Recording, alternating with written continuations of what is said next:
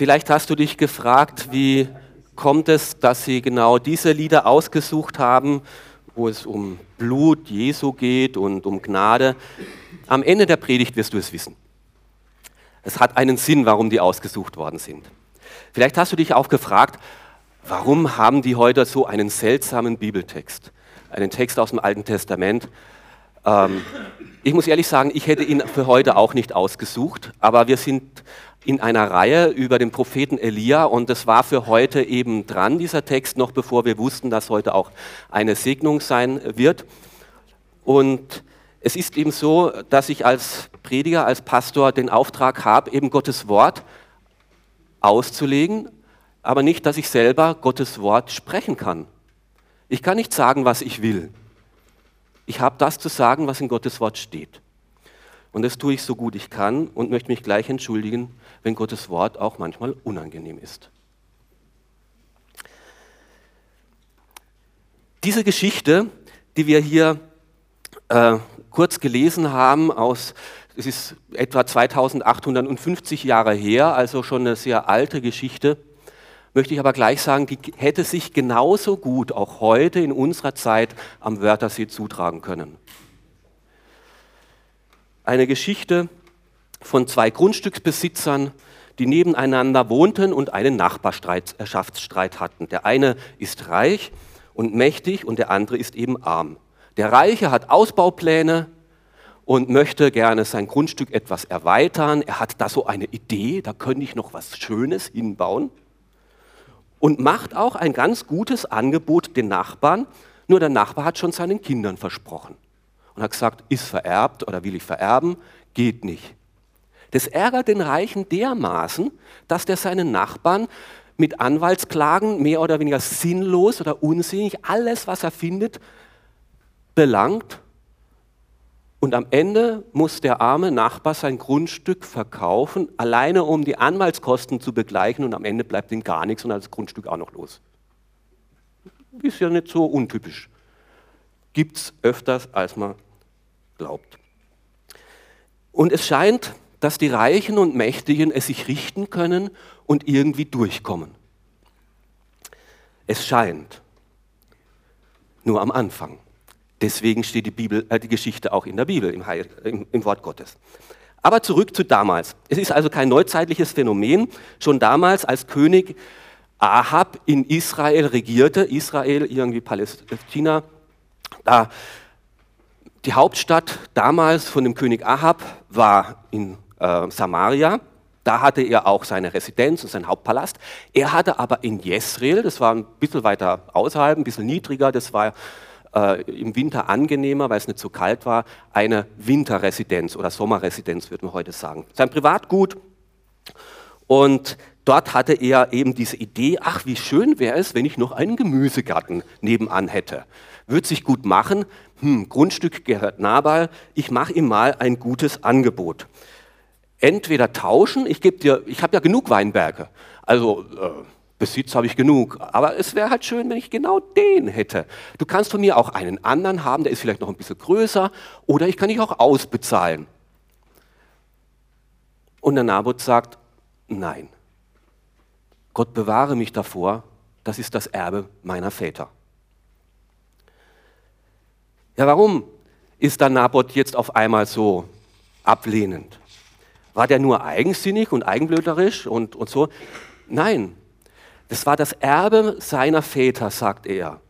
Als das Land Israel eingenommen worden ist, vor vielen Jahren durch Josua, hat doch Gott jeder Sippe, jeder Großfamilie sein Land zugeteilt und hat gesagt, das ist dein Teil an diesem Land. Das ist dein Teil am Segen Gottes.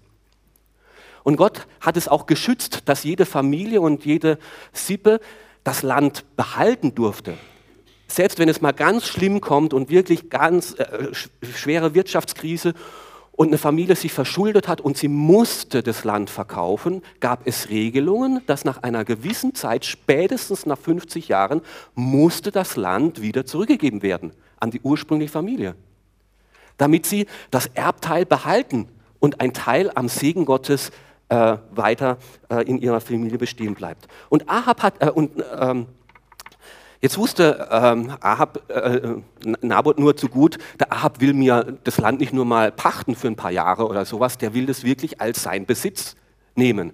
Und Naboth hat gesagt, nein, Gott hat es anders geregelt und Gottes Regelungen sind gut und ich halte daran fest.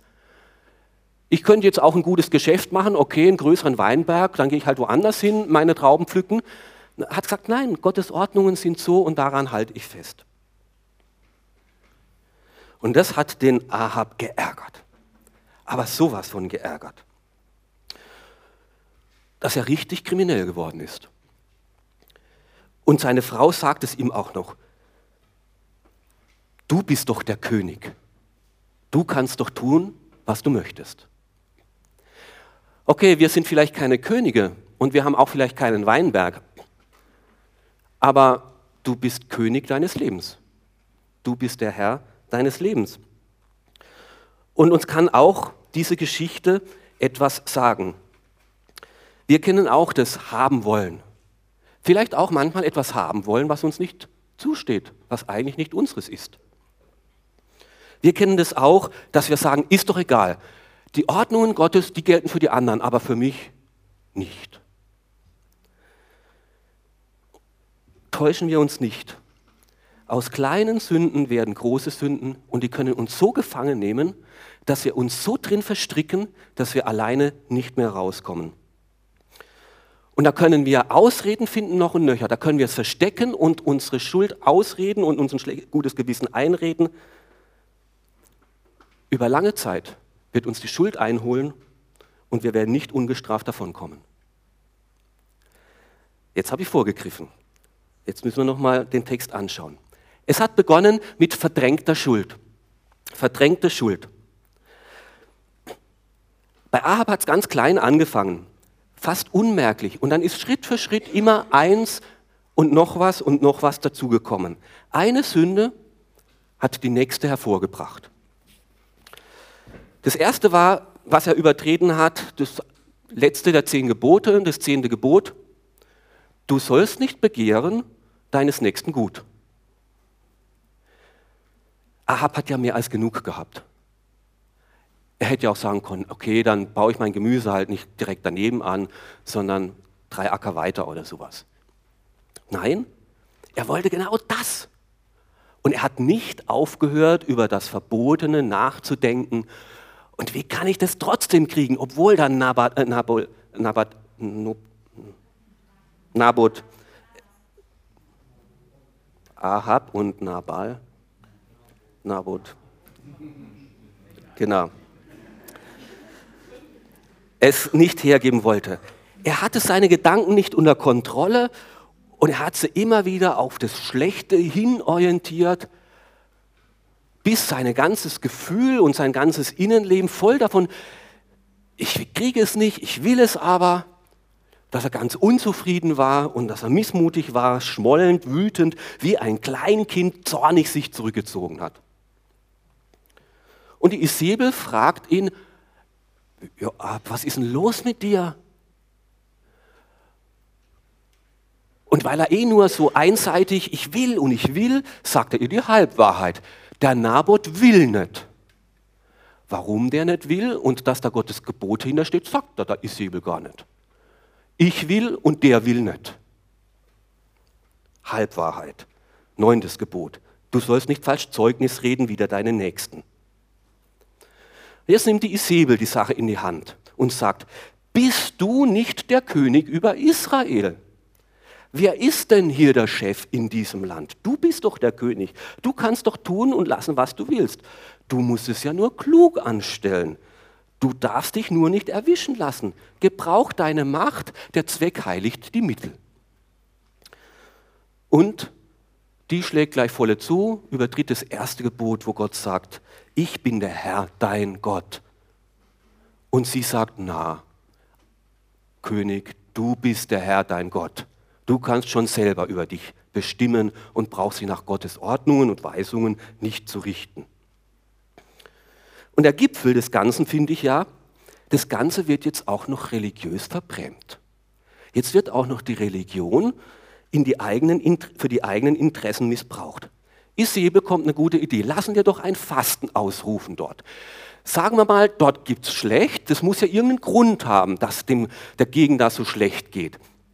Und jetzt tun wir Gott fragen, warum geht es denn der Gegend so schlecht?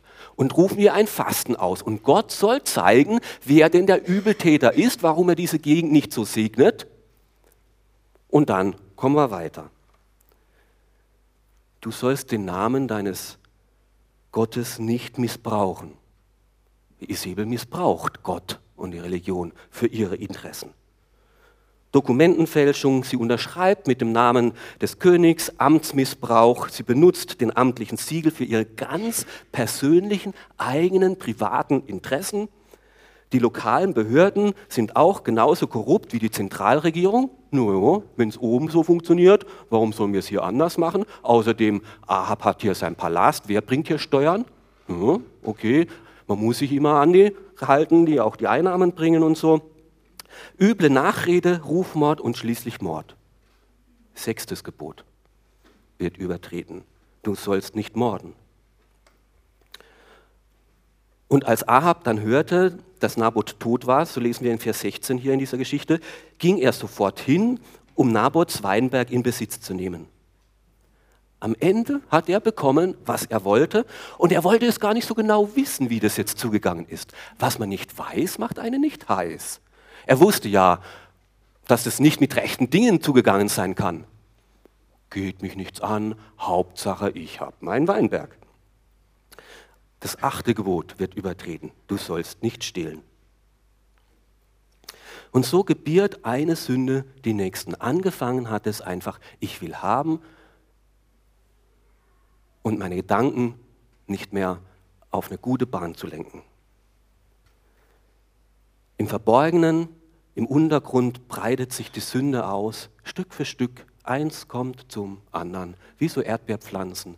Wird ein Ausleger gemacht und noch einen und noch ein Ausleger und noch ein Ausleger. Bis er völlig gefangen war in einem zerstörerischen, kaputten, menschenverachtenden System.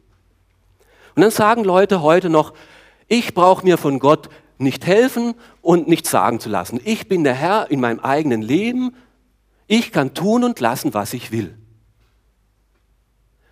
Und dann denke ich immer wieder, ja, dass du tun kannst, was du willst, das glaube ich dir. Aber versuch es mal zu lassen.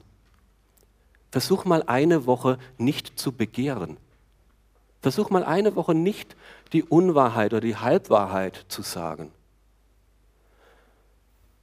Versuch mal eine Woche nicht zu lügen. Versuch mal eine Woche nicht neidig zu sein nicht das fremde Gut oder die fremde Frau begehrlich anzuschauen. Dann merkst du vielleicht erst, wie sehr du gefangen bist und Sklave dieser Schuld und Sünde. Wir haben so einen kleinen Garten bei uns in einem Haus und da ist irgendwann mal so an der Hecke so eine Wicke hochgewachsen. Kennt ihr Wicken, die schlingeln sich so um Büsche außenrum. Und ich dachte im ersten Jahr, ach, ist es nett, das gibt nette weiße Blüten oder sowas, lass mal die wachsen. Im zweiten Jahr fand ich es auch noch nett, aber im dritten Jahr war das voll. Die ganze Hecke war voll mit dem. Und dann habe ich mal angefangen, da auszurupfen. Das war der herzlich egal. Die hat Triebe gebracht, zwei, drei Meter unterirdisch, so grün unter der Nassnabe und irgendwo kam die wieder raus. Und hast die rausgerufen und ist nur so ein kleines Stück irgendwie von der Wurzel drin geblieben, hat die im nächsten Jahr wieder ausgetrieben. So breitet sich Sünde unterirdisch aus. Unmerklich, du siehst es nicht zuerst, denkst, ach, eigentlich ganz nette Blüte. Und nachher auf einmal merkst du, die kesselt dich ein und du kommst nicht mehr dagegen an. Jetzt musst du ausgraben, aber ordentlich, einen halben Meter tief und alles durchsieben, dass auch ja nichts mehr übrig bleibt.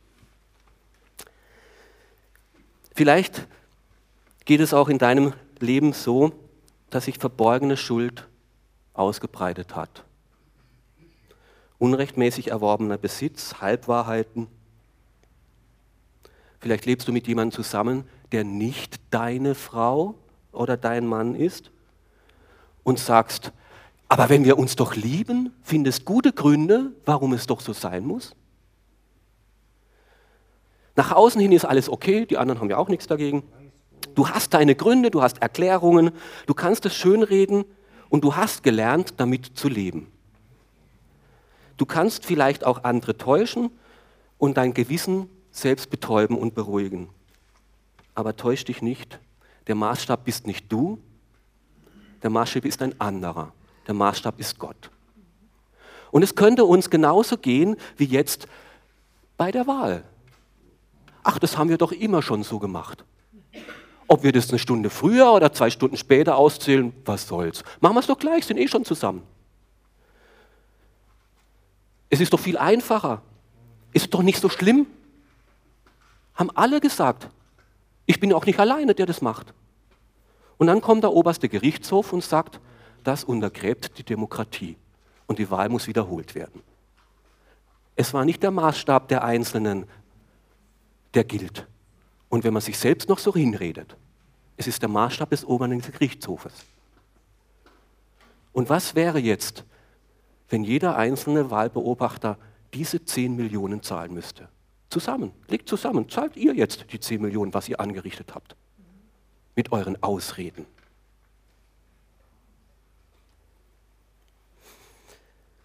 Es scheint so, dass Ahab mit seinen Ausreden und mit seinen Intrigen durchkommt. Und es scheint so, dass sich die Mächtigen es richten können und dass sie durchkommen mit ihrem Unrecht. Das Unrecht siegt. Aber deswegen steht die, dieser Abschnitt nicht in der Bibel. Eigentlich geht es jetzt erst richtig los. Und ich lese ab Vers 17. Doch der Herr sprach zu Elia aus Tischbe, das ist dieser Prophet, stehe auf und gehe zu König Ahab von Israel, der in Samaria herrscht. Du findest ihn in Nabots Weinberg, denn dorthin ist er gegangen, um ihn in Besitz zu nehmen. Richte ihm folgende Botschaft von mir aus. So spricht der Herr. Du hast gemordet und jetzt auch noch geraubt. Und weiter sage zu ihm, so spricht der Herr. Die Hunde werden vor der Stadt dein Blut auflecken, gerade dort, wo sie das Blut Nabots aufgeleckt haben.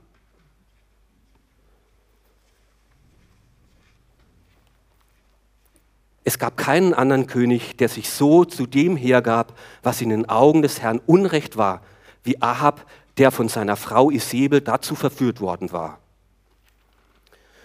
Und als Elia kam, sagte Ahab, so, hat mich mein Feind also gefunden? Ja, erwiderte Elia, ich habe dich gefunden, weil du dich dazu hergegeben hast, das zu tun, was Unrecht ist in den Augen des Herrn.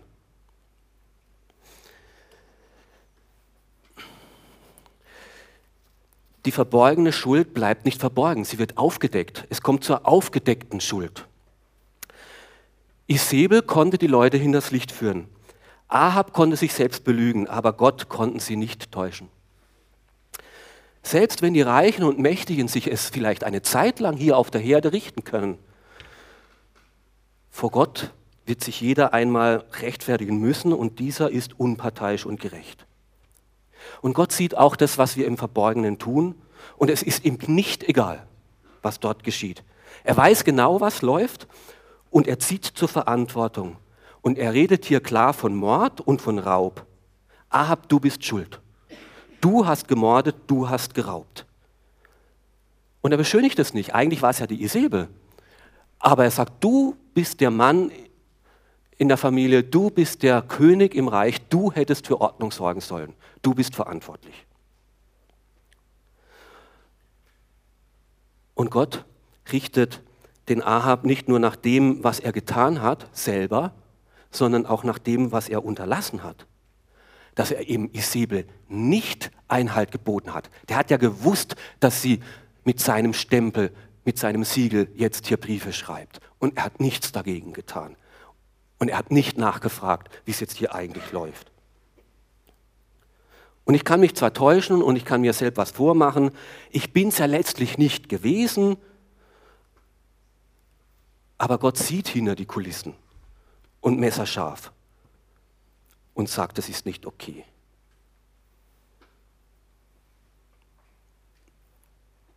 Und tatenlos nur zuzusehen, auch wenn in der eigenen Familie Unrecht geht und sagt, das überlasse ich meiner Frau, die soll das machen und nicht die Verantwortung für die eigene Familie übernehmen oder für die eigene Firma, wenn etwas Unrecht läuft, sollen sie machen, eine passive Haltung haben. Auch das ist Schuld.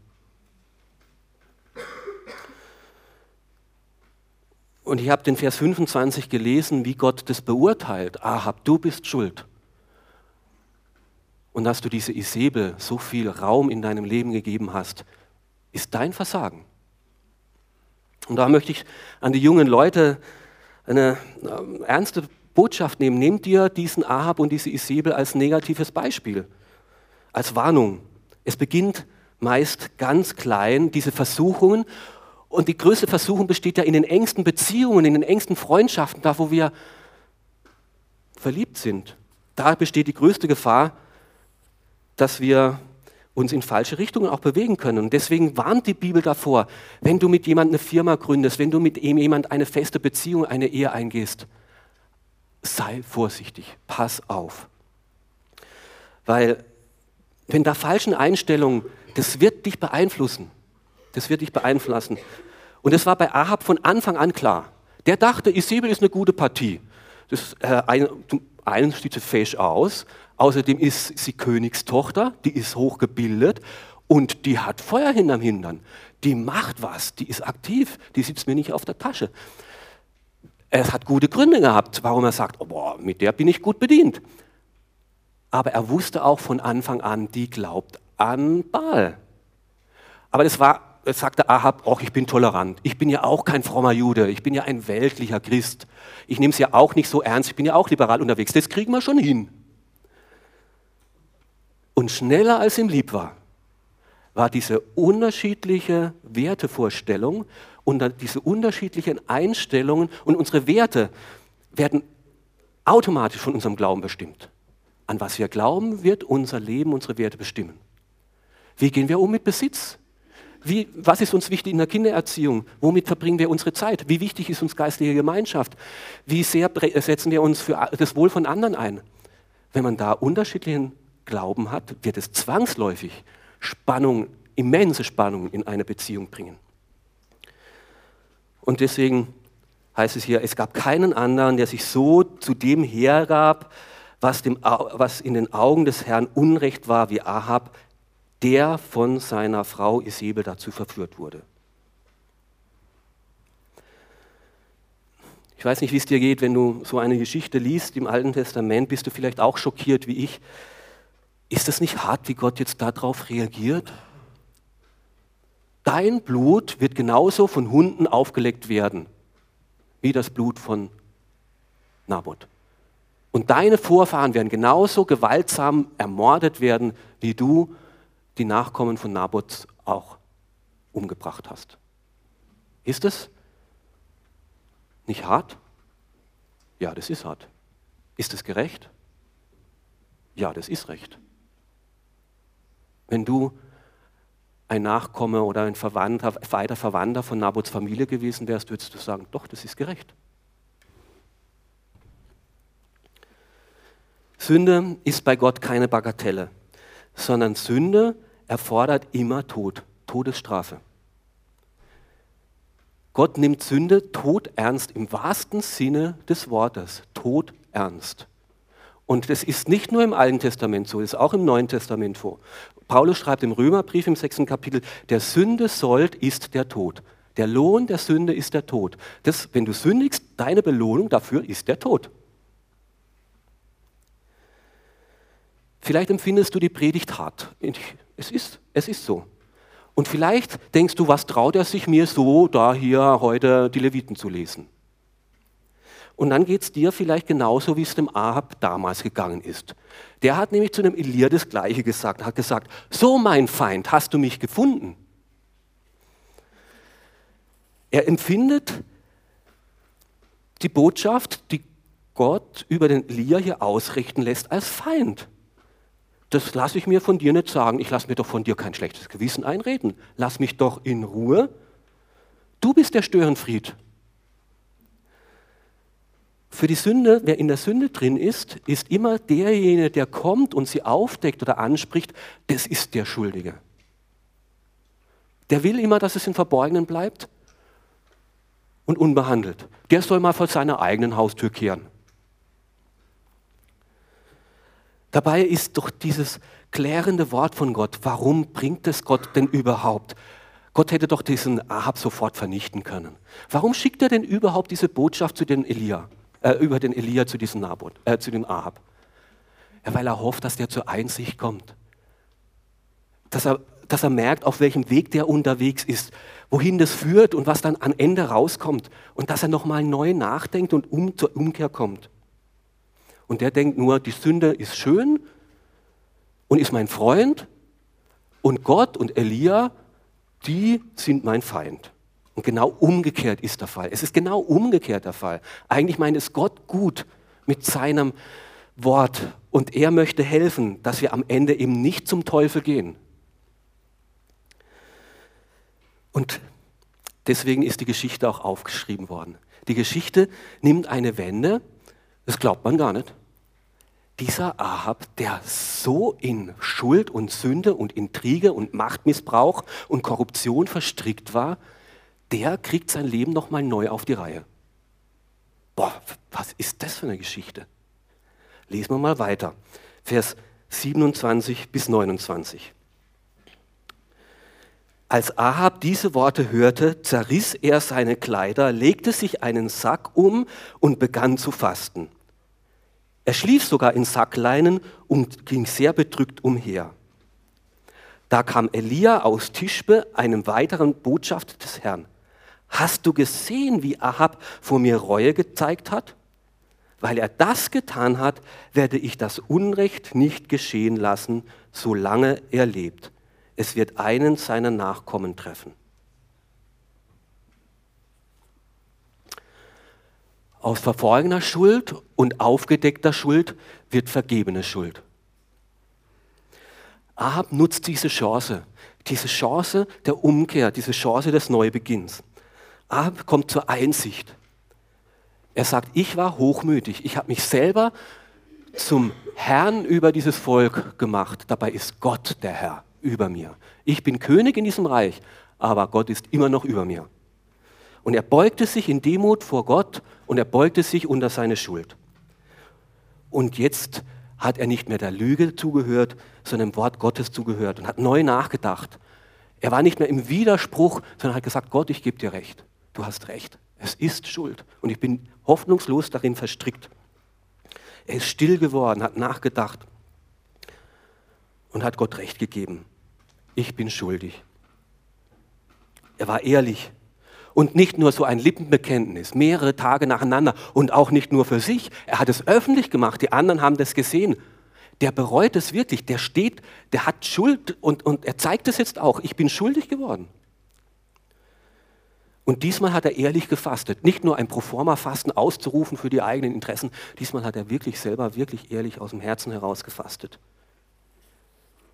Und wisst ihr, was so toll ist? Gott sieht nicht nur das Unrecht, und er sieht auch diese Reue, diese Umkehr und sagt zu diesem Elia, hast du gesehen, was ich jetzt sehe?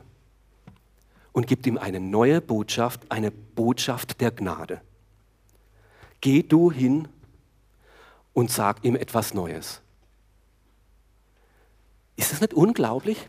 Ist das der schlimmste König, den Israel je gesehen hat? der ein Dreiviertel des Lebens nur Not und Leid seinem Volk zugeführt hat, der kommt zur Einsicht und Gott nimmt es so ernst, dass er ihm seine Gnade zuspricht.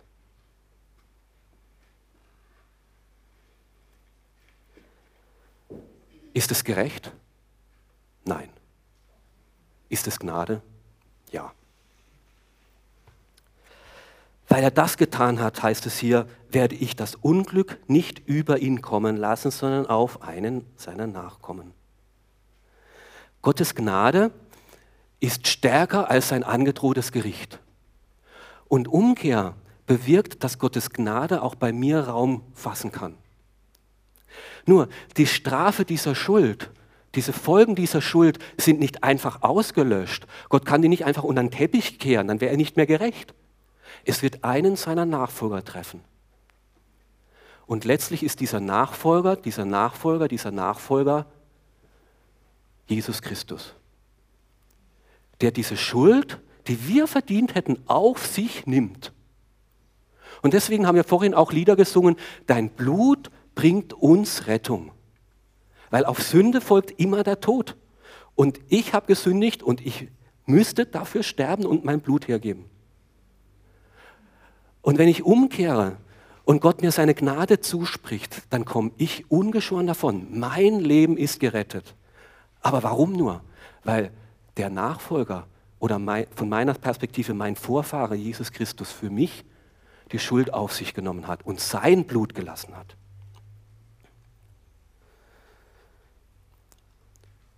Wie gesagt, Sünde ist für Gott nie eine Bagatelle. Er nimmt es immer todernst. Jetzt kannst du dir überlegen, welche Botschaft dieser Bote Elia oder ein anderer Bote Gottes einmal zu dir sagen möchte. Die erste Botschaft, du hast gesündigt, deswegen wirst du sterben. Und das ist gerecht. Oder ob du die andere Botschaft hören möchtest, die zweite Botschaft, die Gott zu Elia gesagt hast.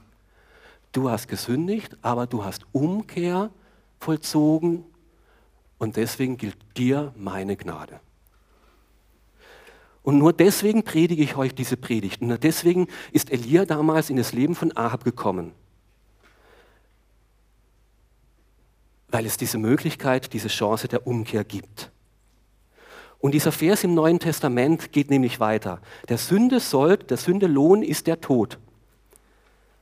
Aber das Geschenk, das Gott uns in seiner Gnade machen ließ, ist das ewige Leben in Jesus Christus, unserem Herrn. Das Geschenk, das Gott uns machen will, er bietet es an, ist die Gnade Gottes. Die bekomme ich aber in Jesus Christus nur, wenn ich zu ihm sage, du bist mein Herr. In Jesus Christus, unserem Herrn. Und dazu lädt Gott euch, sie, ihr euch heute ein. Ich weiß nicht, was in deinem Leben falsch gelaufen ist. Du bist König deines Lebens, du kannst machen, was du willst. Vielleicht denkst du das. Und bisher ist es gut gegangen. Und manches, was du gemacht hast, ist zum Glück nicht rausgekommen. Aber Neid und Missgunst kennen wir genauso und haben wollen. Fremdes Eigentum oder fremde Geschlechtspartner. Unrechtmäßig erworbener Besitz. Und ich kann dir sagen, darauf liegt kein Segen. Und es geht nicht, ob du dein Gewissen zahm redest oder ob andere, was die darüber denken, sondern was Gott darüber denkt und was er einmal darüber sagen wird. Und Gott hat dich vielleicht heute in diesen Gottesdienst geführt, um dir zu sagen, ich will nicht, dass dein Leben vor die Hunde geht. Ich will nicht, dass du am Ende beim Teufel landest. Komm zur Umkehr. Und diese Umkehr ist möglich. Wenn sie bei diesem Ahab möglich war, dann ist sie bei jedem von uns möglich, egal was da im Verborgenen war. Und du kannst es vor Gott bringen und du kannst ehrlich werden und du kannst es ihm sagen und deine Verantwortung über dein Leben übernehmen, über das, was du getan hast und über das, was du nicht getan hast, was du unterlassen hast. Und diese Schuld vor Gott ausbreiten und es ehrlich bereuen und zur Umkehr kommen. Und er wird dir seine Gnade zusprechen. Und du darfst herauskommen aus dieser Verstreckung der Sünde und du darfst neu anfangen. Und das ist unglaublich. Deswegen liebe ich, obwohl sie so ernst anfängt, diese Geschichte, liebe ich diese Geschichte. Neuanfang ist möglich. Erstaunlich, wunderbar, absolut amazing. Amazing Grace.